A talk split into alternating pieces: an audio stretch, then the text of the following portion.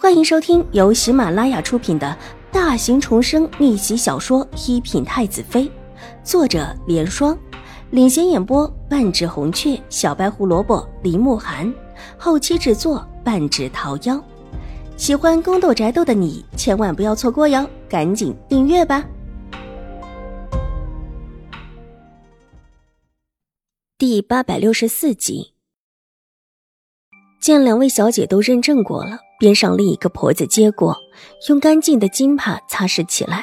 银镯子即便时间很久了，一擦之下还是很亮的，就如同是新的一般。不一会儿，又一对找到了，这次是邵华安的，之后又是邵元浩、邵颜如自己的，一对对银手镯都送过来，擦拭的干干净净，看起来都像是新的似的，而且样子还一模一样，极是撩眼。有在一边整理佛殿其他地方的女尼，早已经看到了他们这一处的银镯子，有几个好奇的往他们这里多看了几眼，之后又落在两位戴着面纱的小姐身上。既戴着面纱，自看不清楚谁是谁，但不管哪一位，据说都长得容色倾城，妖容绝世。啊，这是什么？有婆子忽然惊叫一声，那么大、那么惊怕的声音，立时吸引了所有人的注意。就近的两个婆子一起低头看向地面，地面上黑乎乎的，蠕动着的东西让他们吓得也倒退几步，惊得大叫起来：“啊，有有有东西！”这声音更大，引得其他人都看了过来，有看不清楚的还特意跑过来看。待得看清楚地面之上两个圆环状的东西还在动的样子，都惊叫着四散起来。女尼们有慌的起身向外飞跑的，脸色一个个苍白。有人因为害怕，大声的叫着：“有有妖孽！”他们这一叫，留守在这里的刑部的人也来了。怎么回事？去问问，大呼小叫的干什么？邵颜如不悦的道：“舒淇得了命令，跑了出去，一边呵斥婆子，一边就近上去看。待得看清楚，惊得退后两步，一脚踩空，直接摔坐在地上，而后飞快的手一撑，站起来就往亭子里跑。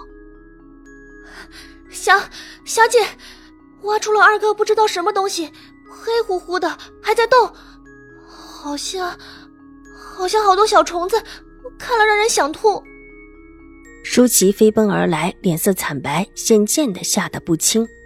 幸好答的还算清楚。面纱下，邵婉如眸色平和的看了看邵颜如的脸色，唇角微微一勾。邵颜如之精明，果然不同于其他人，鼓动太夫人向自己动手。不管这事儿成与不成，都是对他无害的，他只需稳坐钓鱼台就行。果然，最阴狠的就是邵颜如。上一世自己就是这么被他阴死的。我妹妹，我们去看看。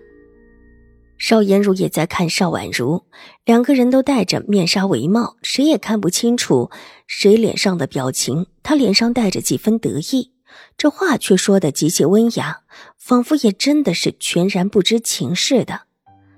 这还是不要了吧。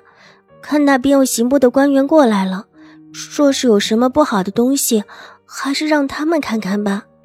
邵婉如摇了摇头，伸手拿手中的团扇指了指前面的月洞门口。这么一大群人发出这么惊骇的叫声，早惊动了刑部的人。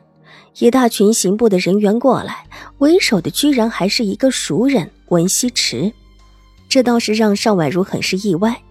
他原本以为上一世的恩情自己也算是报过了，接下来两个人再也没有相见的机会，想不到在这里居然又遇到了。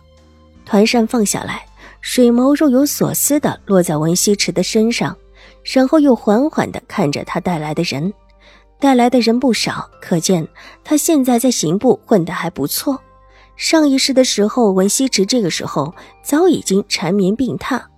这一世躲过了上一世的祸害，果然是前途无量。去看看是什么。温西池的目光也落到了那两个圆圆的环上面，看不清楚是什么，但上面蠕动着一些细小的黑色虫子，倒是真的，看起来像是蚂蚁。手下有人过来，拿起树枝挑起其中的一个圆环，拿起来看了看之后，禀报道：“温大人，是一种大型的蚂蚁附在上面。上面一圈黑乎乎的，全是蚂蚁，因为都是活的，落在人的眼中就是黑乎乎的蠕动着的东西，极是恶心渗人，这才闹出这么大的动静来。文大人，能不能让人帮着把上面的蚂蚁处理一下？”舒淇得了邵颜如的命令，跑了下来。她是邵颜如的丫鬟，自然是认识文西池的。帮着一并把上面的蚂蚁弄干净。文西池点点头，吩咐带来的人道：“兴国公府带来的人和玉慧安的人都是女的，见这种蚂蚁团在一起，极是害怕。刑部的人见过更加瘆人的东西，自然不会被几个蚂蚁给吓到。”早有几个人过去，用树枝挑起，然后挑到一边的水池里扔了下来。立时水面上铺开来一层黑乎乎的蚂蚁。几个看热闹的婆子虽然年纪大了，也没有看过这种恶心的场景，一个个惊得脸色苍白，细眯着眼睛不敢去看这黑乎乎的。这得多少蚂蚁才会使得水面上铺成这个样子？这下面的到底是什么？为什么这么恶心的蚂蚁会围在这上面？方才他们挖的时候可没看到其他东西上有这种蚂蚁，怎么就突然之间出现了这两个圆圆的？文大人，我们小姐请您过去一叙。舒淇谢过之后，又对文西池行了一礼。文西池转身往亭子走去。但来到亭子里，邵颜如和邵婉如却已经站了起来。看到他过来，一齐向他行了个礼。文三公子，请坐。邵颜如和文熙池是旧识，自然由他开口，笑着指着一边的石凳。邵婉如沉默不语。邵大小姐，五小姐。文西池微微一笑，大大方方的进到亭子里，在两人中间的石凳上坐下。舒淇急忙替他倒了一杯茶水，然后凌厉的退在邵颜如的身后。玉洁抬头看了看自家小姐，也跟着一副仿佛不认识的样子，规规矩矩的站在邵婉如的身后。文三公子，可知道方才的是什么？邵颜如也坐了下来，然后柔声问道。